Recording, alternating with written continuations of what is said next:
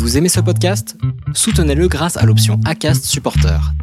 C'est vous qui choisissez combien vous donnez et à quelle fréquence. Cliquez simplement sur le lien dans la description du podcast pour le soutenir dès à présent.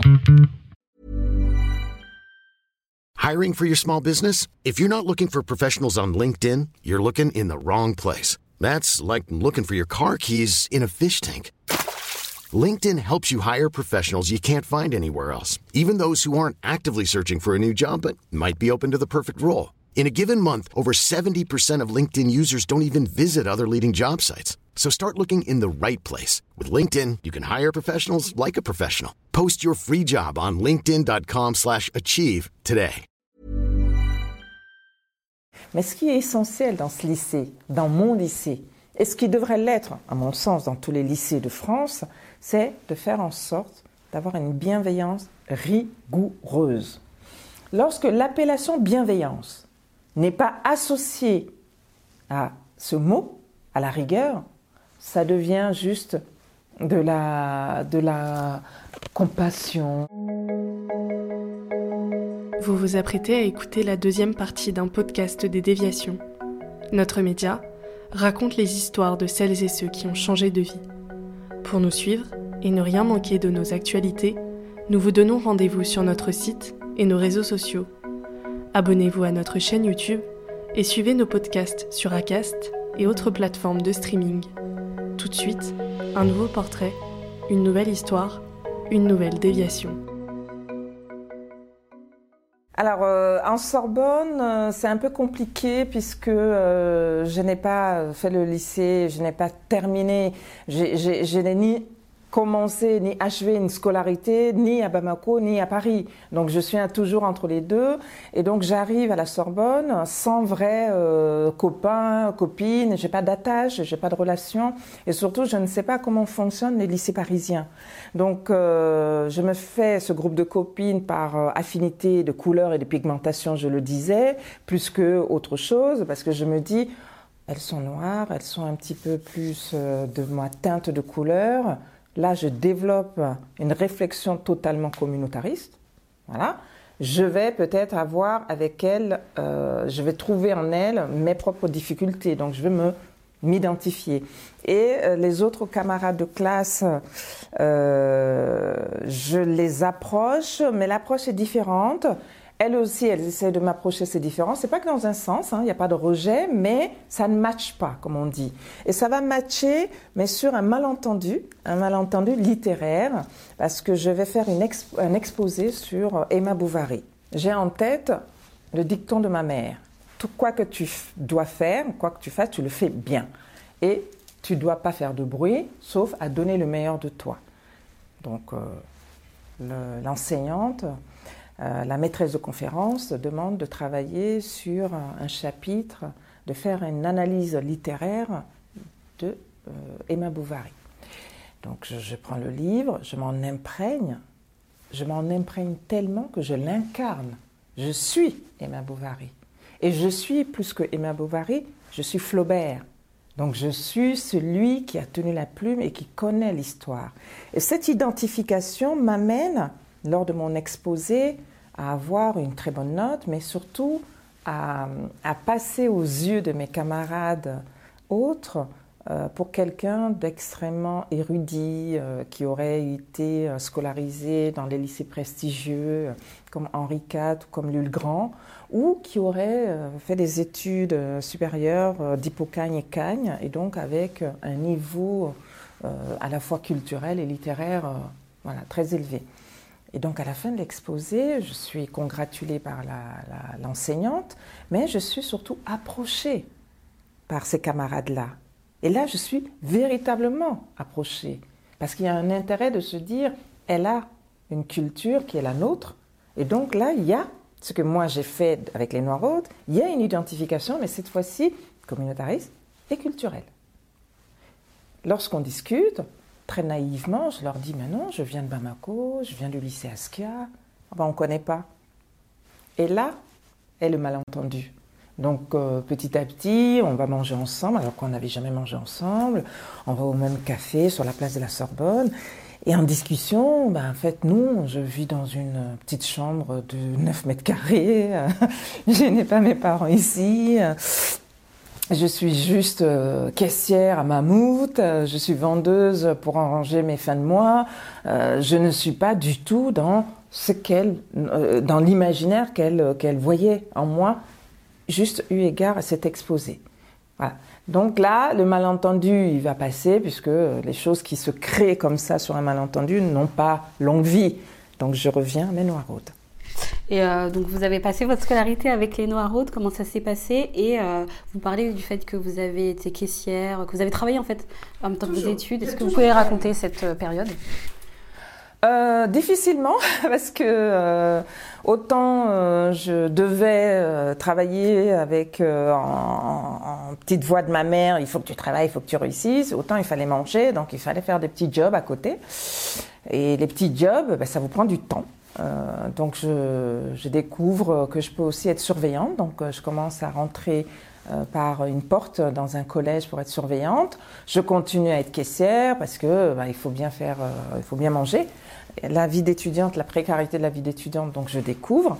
Je garde le relationnel avec les Noiraudes, ce qui se cette, le groupe grossit avec aussi une amie grecque euh, qui elle est absolument blanche, euh, mais qu'on continuera d'appeler Noiraude parce qu'elle rentre dans notre groupe et dans notre identité, dans nos partages de valeurs. Maintenant, euh, il fallait travailler, donc je vais effectivement accumuler des, des métiers, des petits jobs, souvent jusqu'à 2-3. Et je vais passer toutes, tous mes partiels en rattrapage, session de rattrapage de septembre. Voilà. Puisque je ne peux pas faire les deux, j'arrive pas à faire les deux, et donc je vais cumuler euh, des reports, des reports, des échecs, des retours et des allez, bon, ça c'est pas validé, cette unité n'est pas validée, etc. Et puis il fallait faire ses choix, donc ses choix d'enseignement, quelle UE, euh, unité d'enseignement je voulais faire, et donc je vais choisir des unités d'enseignement qui vont m'amener à m'approprier cette fois-ci l'histoire de France. C'est-à-dire que je vais aller choisir euh, l'unité euh, d'enseignement euh, sur l'Ancien Régime, donc en histoire, et je vais étudier, approfondir mes connaissances sur l'Ancien Régime pour pouvoir comprendre comment s'est construite la France. Et ça, c'était important pour moi de savoir d'où je partais. Puisque je décide de m'installer en France, il fallait que je comprenne l'origine, donc la montée. Je vais également choisir d'étudier le latin le grec. Parce que le, fonctionnement de l'Europe, le fonctionnement de la France, euh, qu'on appelle euh, fille aînée de l'Église, euh, c'est la langue latine. Donc il fallait que je comprenne ce que voulait dire vraiment la nomenclature et, et, le sens des mots en latin pour pouvoir ensuite les avoir en français.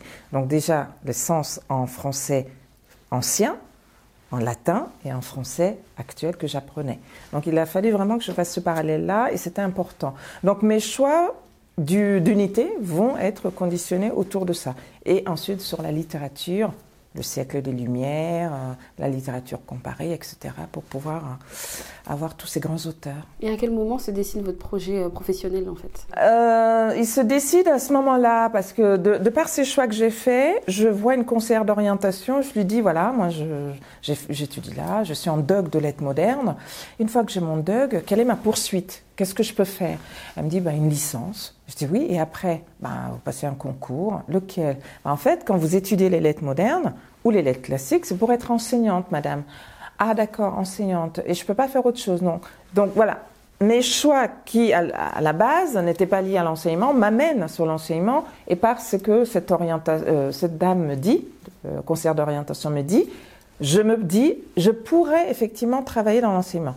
Et en parallèle, j'arrête les petits boulots de caissière, je prends plus d'heures comme surveillante dans un collège à Bagneux. Si j'étais restée à Bamako, je pense que j'aurais eu le même intérêt pour les livres parce que j'allais beaucoup au centre culturel français et que je voyais toujours l'image de mon père avec un livre. Mais euh, le, le, en France, ça s'est accentué, ça s'est développé, ça s'est beaucoup plus nourri parce que j'avais absolument envie et le désir de m'approprier le pays dans lequel j'ai choisi de poser mes valises et donc d'y faire ma vie.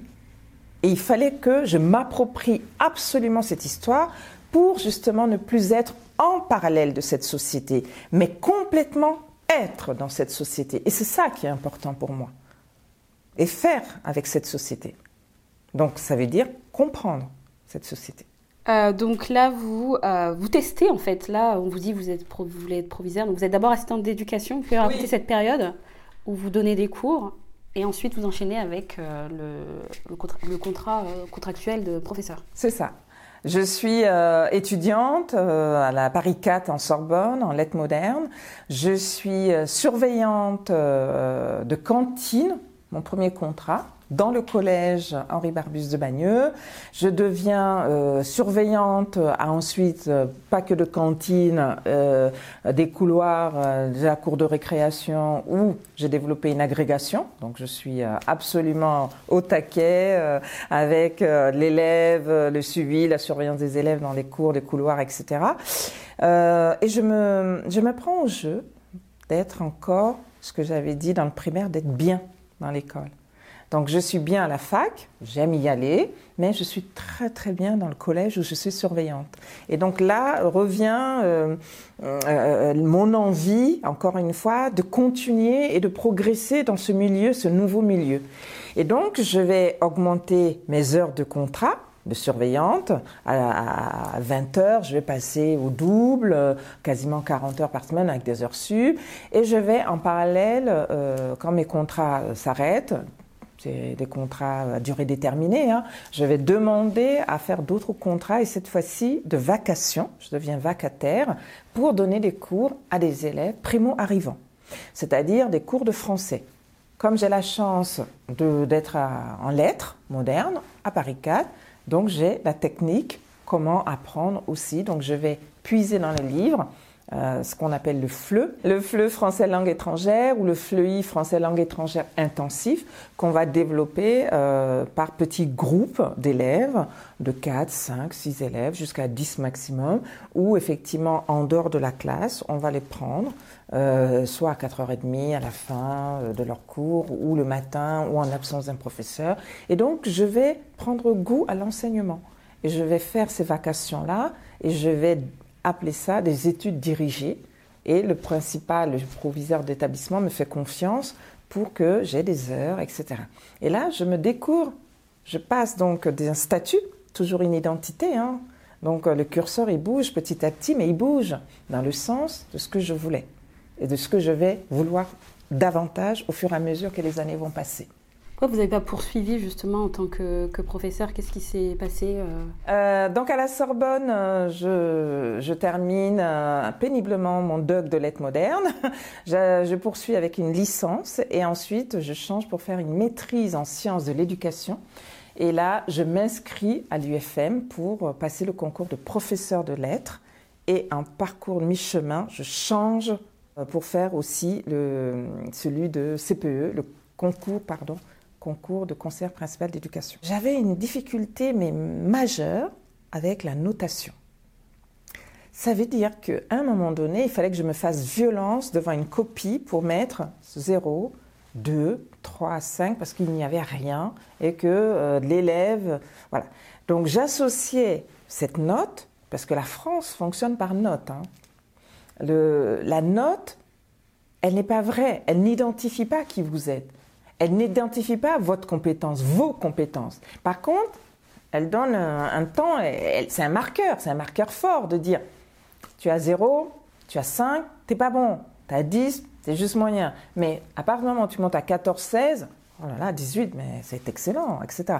Or, j'avais un problème avec ça.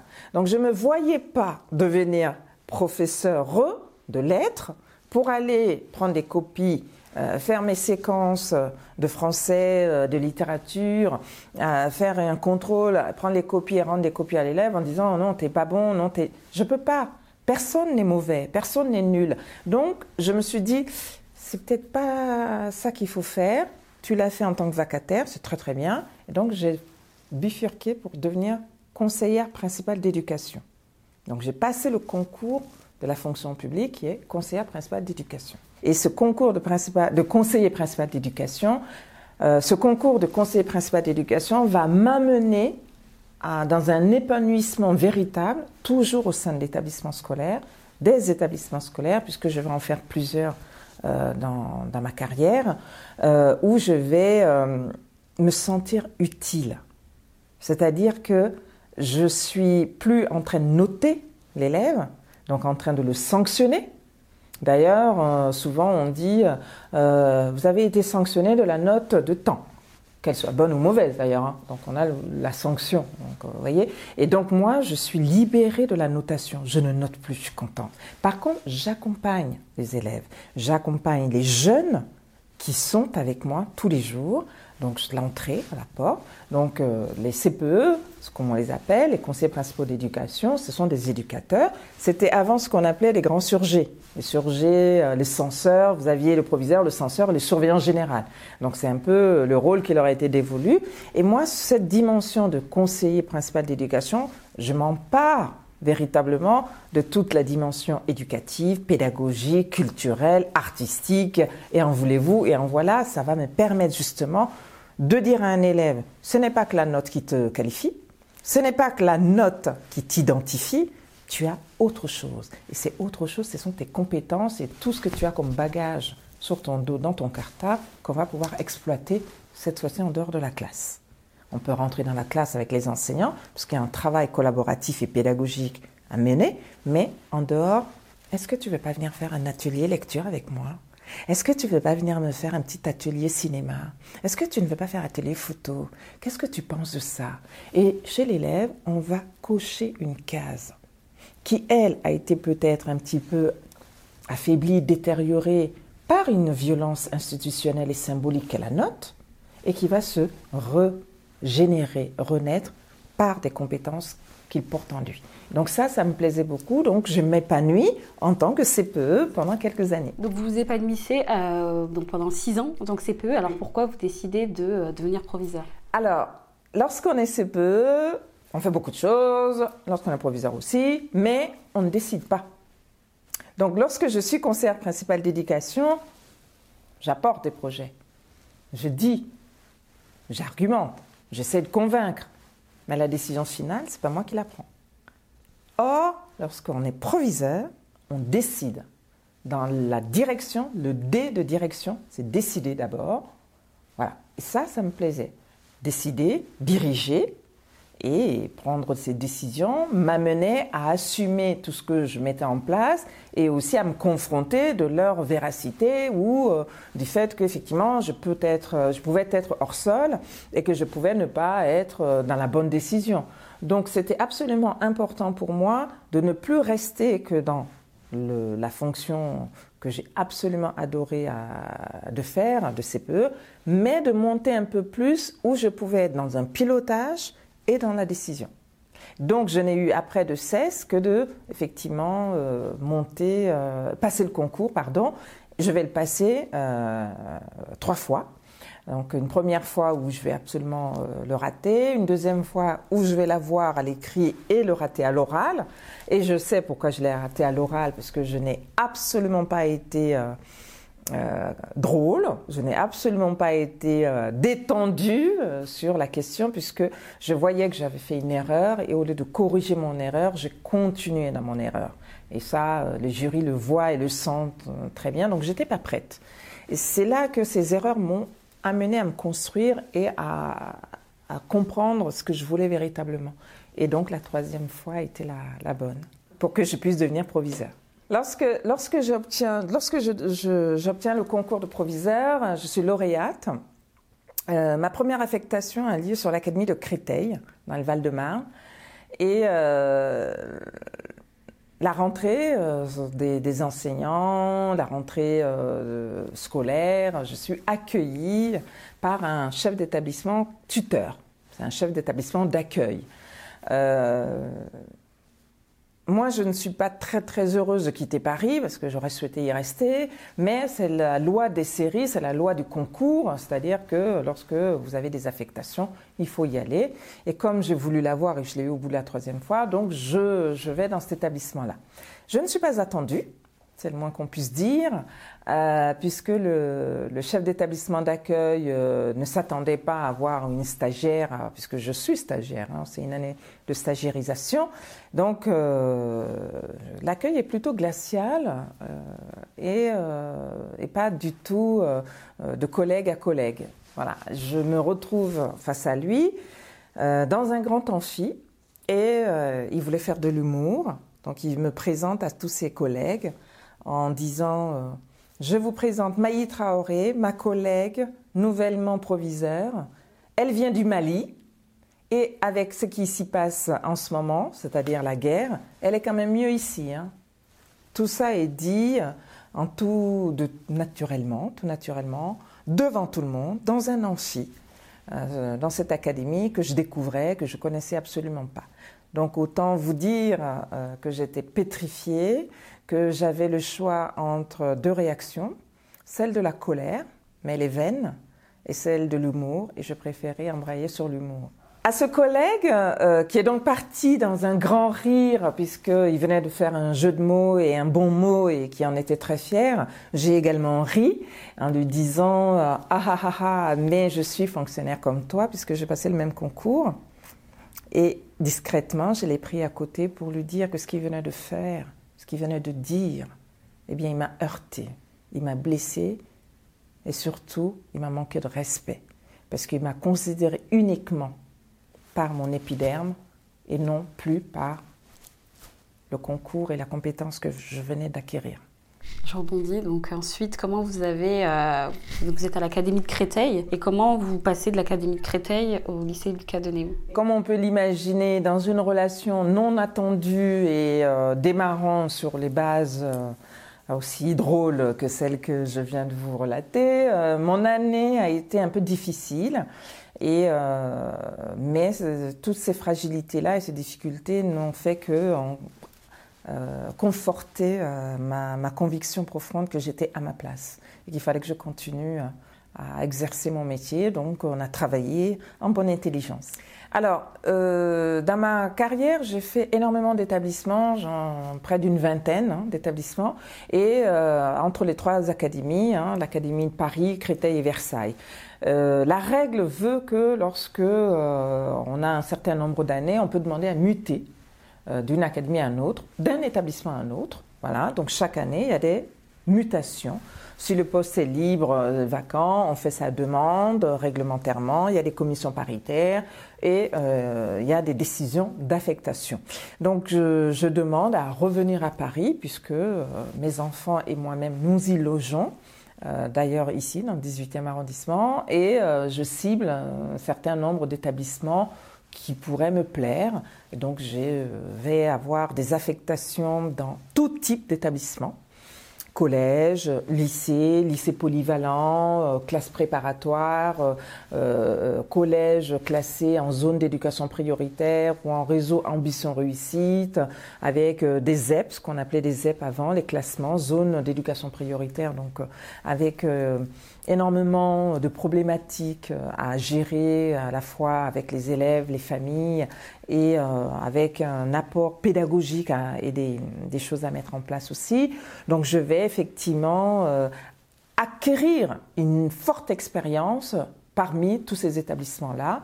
Et ensuite, je vais poser mes bases dans un lycée général du centre de Paris, euh, dans le Marais, euh, le lycée Victor Hugo, où je vais euh, pendant sept ans apprendre à approfondir mon travail, à approfondir mon métier, à approfondir mes compétences avec justement les professeurs, les familles, les élèves, et je vais travailler avec eux à vraiment à des choses formidables. Je vais beaucoup apprendre des professeurs, beaucoup.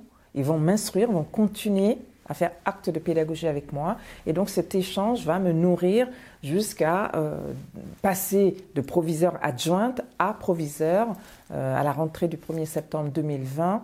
Et j'ai fait le choix de demander un et un seul lycée, c'est le lycée du verre et du vitrail de Paris, le lycée Lucas parce que j'ai fait encore un retour sur mes amours et ma découverte avec Ismaël Diabaté qui travaillait le verre. Lorsque je l'ai rencontré, que j'avais à peine 16 ans. Juste une question, on revient un tout petit peu en arrière. Euh, tous les établissements que vous avez fait, vous étiez proviseur adjointe Jusqu'à Lucadnéou, euh, j'étais quand j'ai les, tous les établissements que j'ai eu, dans lesquels j'ai eu à travailler, dans les établissements dans lesquels j'ai eu à travailler, j'ai été euh, surveillante, professeur contractuel, CPE, professeur documentaliste aussi en vacation que j'ai eu à faire et proviseur adjointe. C'est le corps de proviseur, c'est un concours unique. On a le même. Il y en a un qui devient chef et l'autre adjoint. Mais le concours, il est le même. Donc, il faut quelques années avant de pouvoir obtenir celui de proviseur. Donc, dans les autres, j'étais proviseur adjointe, notamment euh, Victor Hugo dont je parlais.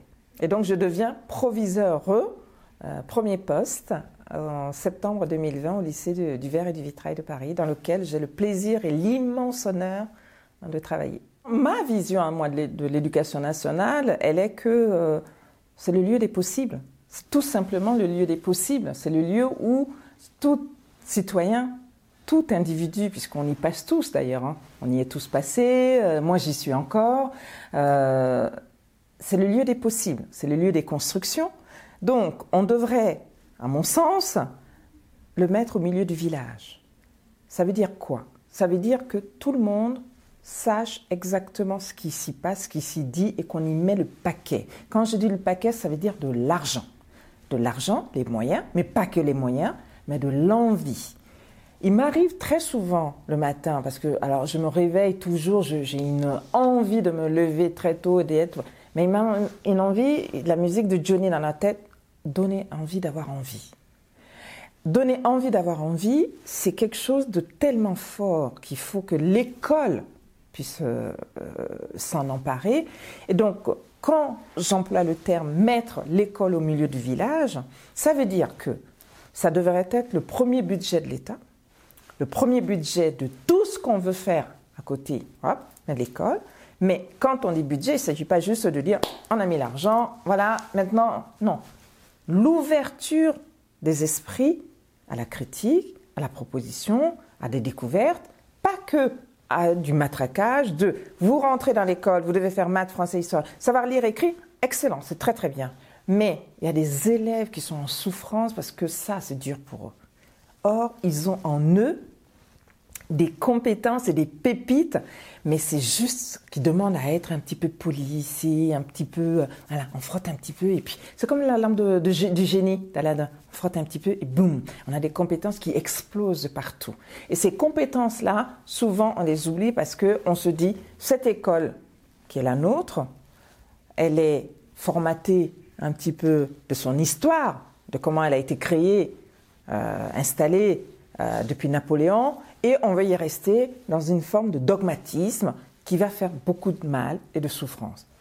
Il faut certes continuer, il faut certes euh, euh, tirer vers l'excellence, mais que fait-on de tous ceux qui sont avec des compétences cachées et qu'on n'a pas su développer? Donc quand dans ce milieu du village, cette école elle est posée, entre et sortent tout le monde avec ce qu'ils apportent ce qu'ils ont et ce qu'ils vont recevoir. C'est-à-dire c'est une maison commune qui est une maison pour tous, avec des différences. Euh, Domus umnabus una, c'est-à-dire une maison pour tous en latin, euh, qui est une devise du lycée Henri IV d'ailleurs, hein, qui est écrite, euh, qui fait qu'en sorte cette maison qui est une maison pour tous, est-ce qu'elle doit formater les esprits ou est-ce qu'elle doit libérer les esprits et donc prendre chez les citoyens et chez l'individu ce que lui apporte pour pouvoir justement redonner. Il faut qu'on sorte d'un formatage, le formatage classico-classique. Ça fait du mal. Alors, euh, le choix du lycée, mon choix, c'est vraiment mon choix du lycée du Euh, je suis allée le chercher avec les dents. C'est-à-dire que j'ai développé une méthode un petit peu à l'américaine où j'avais créé un PowerPoint de mon projet pour cet établissement avec un diagnostic à moyen et long terme, ce que je ferai. Parce que c'est le seul et unique lycée de France, public, donc un lycée gratuit, où euh, l'élève sortant de sa classe de troisième rentre pour pouvoir préparer un CAP, certificat d'aptitude professionnelle, sur les métiers du verre, de la décoration sur verre, du vitrail, et peut poursuivre du bac 3 au bac plus 3. C'est-à-dire qu'il va rentrer pour faire un CAP, mais il va sortir, s'il le souhaite, avec un diplôme de licence 3, grade de licence 3, qui est le diplôme national euh, des arts du design. C'est quand même fabuleux que dans une seule maison, je parlais de mettre euh, la maison école au milieu du village, dans cette seule maison, on a la possibilité d'y passer sept années, donc de faire euh, deux ans de CAP, deux ans de brevet de métier d'art et trois ans de DNMAD. C'est juste fabuleux. J'ai des élèves qui arrivent à 15 ans et j'en ai d'autres qui partent, ils en ont 23, 24. Donc moi, je suis absolument enchantée de ça. Ma journée, mes journées sont rythmées par la vie de mes élèves et par la vie de mes professeurs. Des professeurs qui sont des professionnels du métier, qui étaient des anciens élèves du lycée, qui sont revenus pour transmettre. Et les élèves qui viennent, nous avons tout type d'élèves.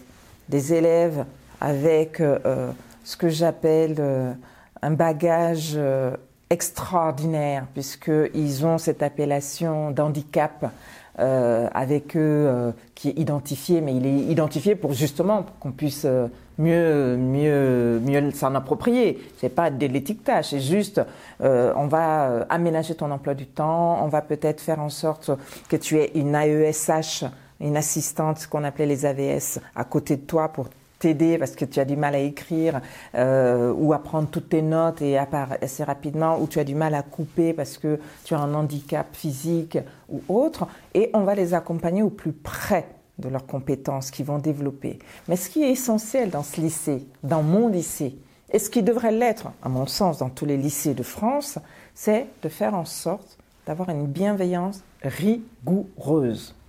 Lorsque l'appellation bienveillance n'est pas associé à ce mot, à la rigueur, ça devient juste de la, de la compassion, de la, euh, même un peu de la pitié, euh, ils n'ont pas assez, on va leur donner, les pauvres, vous comprenez, ils viennent de si loin. Je déteste ça. Je déteste ça. On n'est pas dans la pitié, on est dans la transmission. Et dans la transmission, il faut avoir de la rigueur et de l'exigence. Tu dois savoir couper un verre, tu dois savoir créer un vitrail, tu vas prendre le temps qu'il faut. Il faut souvent 12 heures pour pouvoir, euh, par semaine, pour pouvoir juste arriver à faire tel et tel geste. Et là, on rentre dans l'intelligence manuelle. Vous venez d'écouter la deuxième partie d'un podcast réalisé par Audrey Maquies, Myriam Amossé et Chloé Robert. N'hésitez pas à commenter, nous écrire et partager si ce podcast vous a plu.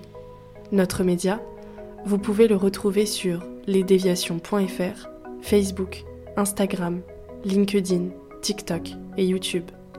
Nous n'avons qu'une vocation, raconter les histoires des personnes ayant changé de vie. Alors à très vite pour un nouvel épisode.